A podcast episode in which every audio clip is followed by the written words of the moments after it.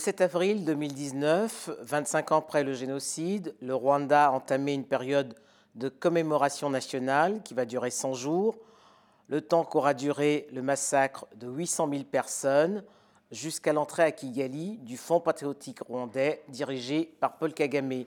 Florence Prudhomme, bonjour. Bonjour. Vous avez assisté à Kigali aux cérémonies qui se sont déroulées au mémorial de Gizoli, au stade de Amahoro. 25 ans après, le Rwanda s'est reconstruit, mais la mémoire du génocide reste intacte. Oui, c'est effectivement le pays s'est reconstruit, ses habitants aussi, les rescapés notamment. Euh, ceci dit, quand, j'étais là-bas, euh, tout le monde, beaucoup disaient Ah oui, ça fait 25 ans, mais pour moi, c'est comme si ça faisait 25 jours, euh, comme si c'était hier. C'est-à-dire que le génocide pour les rescapés est évidemment inoubliable euh, jusqu'à la fin de leur vie. Euh, ceci dit, les cérémonies, par exemple, comme celle qui a eu lieu au stade Amaoro, sont super importantes dans la mesure où elles permettent aux, rescapés d'exprimer leur douleur, c'est-à-dire de la sortir, de la crier, de la hurler. Enfin, ça donne lieu à des scènes assez difficile euh, en général, mais euh, ça fait partie de, des pratiques thérapeutiques qui existent au Rwanda et nulle part ailleurs et qui, ont, euh, qui, qui, aident les personnes rescapées à, à, supporter leur... À vivre avec leur douleur. Oui, Alors, une dizaine de chefs d'État étaient présents à Kigali, un seul Européen, le Premier ministre de Belgique, Charles Michel, qui a eu des mots très forts. Je me tiens devant vous au nom d'un pays qui veut assumer sa part de responsabilité dans le génocide de 1994. Ce n'est pas la première fois que l'ancienne puissance coloniale fait son mea culpa. Oui, effectivement. Euh, bon, sa déclaration a été vraiment admirée euh, par tout le monde, non seulement par les, autorités du pays, mais par tous ceux qui ont entendu la déclaration du Premier ministre belge avec beaucoup d'émotion. Euh, il a parlé avec, force, avec liberté, il n'avait aucune note. Enfin, c'était vraiment un geste. Un cri du cœur. Un cri du cœur. Donc ça, tout le monde l'a vraiment entendu. Alors, euh, on pouvait en attendre euh, peut-être pas autant de la part de la France, mais c'est vrai que 25 ans après, beaucoup s'attendaient, au Rwanda, aussi en France, à ce qu'il y ait une parole de vérité, comme on dit, euh, de la part euh, du président français. Qui s'est fait représenter, hein, voilà, qui n'était pas là. Qui n'était pas là, malgré l'invitation euh, officielle du président Kagame, et qui a envoyé, pas même un ministre, un député de l'Assemblée nationale. Voilà. Donc, Mais il y a quand même deux actes qui ont été posés à cette occasion, avec la création de cette commission d'historiens, et puis le fait d'avoir instauré le 7 avril comme journée de mhm. commémoration. Comment ça a été perçu à Kigali? Que le 7 avril devienne une, journée de commémoration en France, euh, ça a, ça a touché beaucoup les gens. Euh, la commission euh, par rapport à l'histoire et le rôle de la France au Rwanda, tout le monde dit on va voir, parce qu'on a tellement de fois promis d'établir la, la, vérité, que ce soit avec le rapport Kies à l'Assemblée nationale, ou ailleurs. Euh, jusqu'à maintenant, il y a quand même un déni très très fort euh, des autorités françaises par rapport à son rôle. Mais il y a eu euh, quand même les propos de Nicolas Sarkozy, on s'en souvient en 2010. Il y a eu les propos de Nicolas Sarkozy. Qui a reconnu des erreurs. Et... Qui ouvrait la, voie un peu à, justement à, à, une repentance plus forte. Enfin, et, après euh, Sarkozy, il y a quand même beaucoup de, généraux ou de militaires qui étaient présents au Rwanda en 1994, qui ont écrit des livres, euh, qui ont dit la vérité. Et ça, il aurait bien fallu quand même que ça soit entériné et reconnu. On ne peut pas continuer à dénier. Euh. Vous travaillez depuis plusieurs années sur le génocide rwandais. Vous avez d'ailleurs publié les cahiers de mémoire, tome 1 et tome 2 récemment. Pour les, les survivants, comment vit-on avec ce sentiment de culpabilité C'est très difficile, euh, individuellement. Bon, c'est surtout au sein des familles euh, que ça se joue. Par exemple, il y a un ou deux rescapés. Euh, si la mère est rescapée, que le père est mort et que les deux frères sont morts, la fille peut dire, et c'est un cas dont j'ai entendu parler, mais pourquoi tu as laissé tuer mon père? Mais pourquoi tu as envoyé mes deux frères à Boutaré et qu'ils ont été assassinés? Bon, après, euh, les parents euh, réussissent à, répondre et la mère a finalement répondu Mais moi, j'ai plus mon, mon mari, j'ai plus mes parents, j'ai plus mes frères, j'ai plus mes sœurs. Donc, euh, mais c'est vrai que c'est un sentiment qui, qui étouffe, oui, puis qui étouffe la colère. Je veux dire, c'est comme si soi-même on était coupable alors qu'on n'est coupable de rien. Mais c'est les liens euh, comment intergénérationnels sont très très importants au Rwanda. Et ça, on l'a bien senti euh, un quart de siècle après le génocide, c'est-à-dire 25 ans, c'est le temps d'une génération. Et donc, euh, il y a un échantillon de, personnes rescapées qui sont la mère qui portait son enfant en 59 avant le génocide, enfin 59 étant la période qui conduit au génocide de 94. Ensuite, la petite fille qui était un bébé sur le dos de sa mère est devenue une maman à son tour avec son bébé sur le dos en 94. Et maintenant, cette femme a une fille de 25 ans.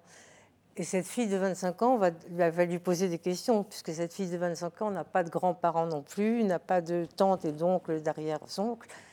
Et là, c'est une question que beaucoup de rescapés rencontrent. Comment est-ce que je vais dire à mes enfants ce qui, ce qui s'est passé? Il y a d'ailleurs dans votre livre, hein, euh, on retrouve plusieurs témoignages de femmes.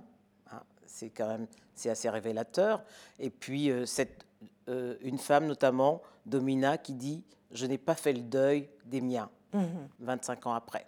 On a fait un atelier de mémoire donc pour que les rescapés puissent parler de leur vie et essayer de sortir un peu le malheur qui, qui était à l'intérieur d'eux-mêmes.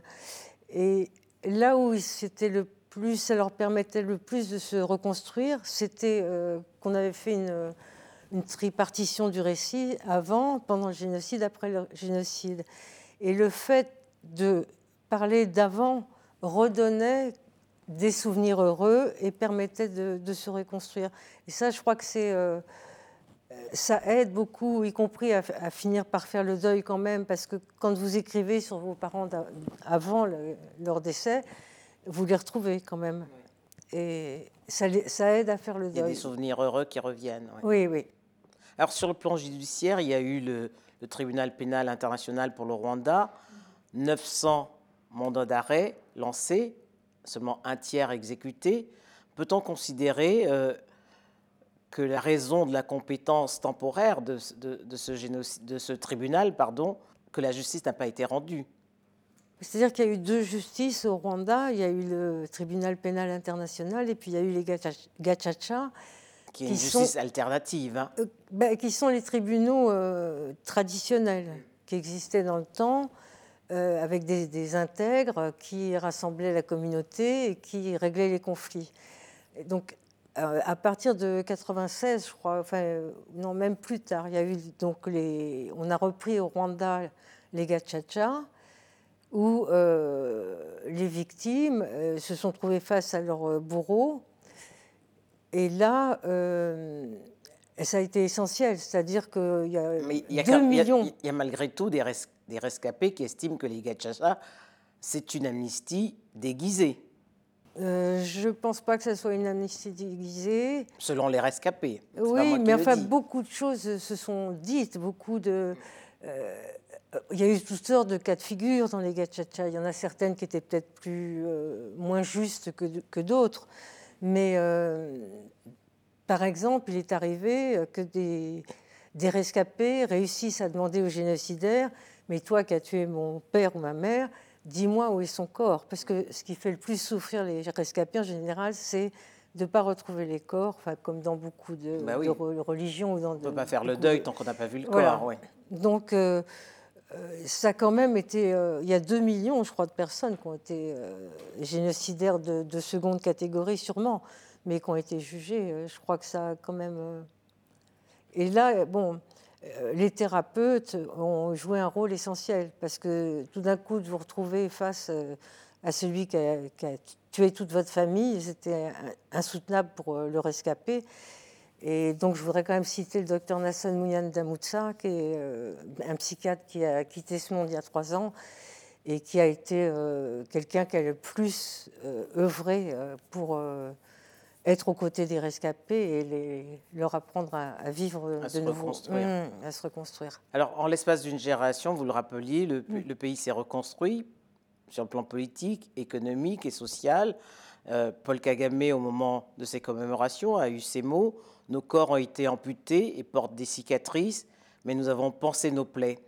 Comment peut-on avoir l'assurance que ça ne recommencera pas après ce qu'il y a eu en 59, en 72 et puis en 94 euh, On n'a aucune assurance. Euh, lutter contre le négationnisme, c'est quand même une chose importante pour euh, limiter le retour de, la haine ou de, situations pareilles. Mais euh, il y a un très grand travail qui est fait au Rwanda par rapport aux jeunes. Et les jeunes, les jeunes générations, les gens qui ont 18, 25, qui n'ont pas connu le génocide. Oui, tout cela, jusqu'à 25 ans, ils n'ont pas connu. Et euh, les amitiés sont plus faciles. Enfin, les jeunes générations sont D'abord, ils n'ont pas vécu le génocide, donc euh, c'est leurs copains de classe, c'est leurs copains de fac. Maintenant, il n'y a plus de mention euh, Hutu ou Tutsi sur la carte d'identité, donc euh, on est tous rwandais. Il y a quand même un, volontarisme au niveau de l'éducation qui, est super important. Diriez-vous que le Rwanda est un modèle de renaissance et de résilience? Oui. Oui. Je pense qu'il reste des, poches de, souffrance ou des poches de haine, ou des... mais euh, beaucoup ne veulent pas euh, se venger. D'abord parce que se venger les délivrera en rien de ce qu'ils ont souffert. Donc euh, que ce soit Nasson et d'un autre côté Kagame également, ont beaucoup lutté contre la vengeance qui était finalement, qui aurait été suicidaire. Elle conduisait nulle part la vengeance. Donc euh, c'est vrai que la résilience, euh, elle existe. Euh, elle n'enlève pas forcément la peur. Quand vous êtes rescapé, que vous retournez sur votre colline, que vous voyez plus rien, ni votre maison, ni évidemment personne de votre famille, vous êtes quand même assez étranglé, ou vous craignez les gens. Mais peu à peu, je crois qu'il y a vraiment... il y a beaucoup de démarches aussi dans le sens de la réconciliation, alors qu'il y a il y a 15 ans, si on parlait de la réconciliation, les rescapés ne voulaient même pas entendre le mot. Et il y en a qui veulent toujours pas, pas l'entendre, mais on ne peut pas leur en vouloir non plus. Mais il y a beaucoup euh, qui est fait euh, de différents côtés, euh, laïcs ou religieux, pour souder la communauté. Florence Prudhomme, merci. C'est moi qui vous remercie.